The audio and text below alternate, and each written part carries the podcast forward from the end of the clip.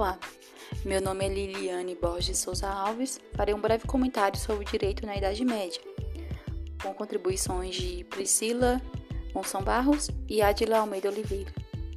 O direito na Idade Média compreende entre os anos 476 a 1453 d.C., constituído por dois períodos, a Alta Idade Média e a Baixa Idade Média.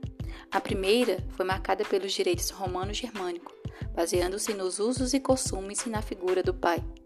A segunda caracteriza-se pelo direito feudal e a retomada do direito romano.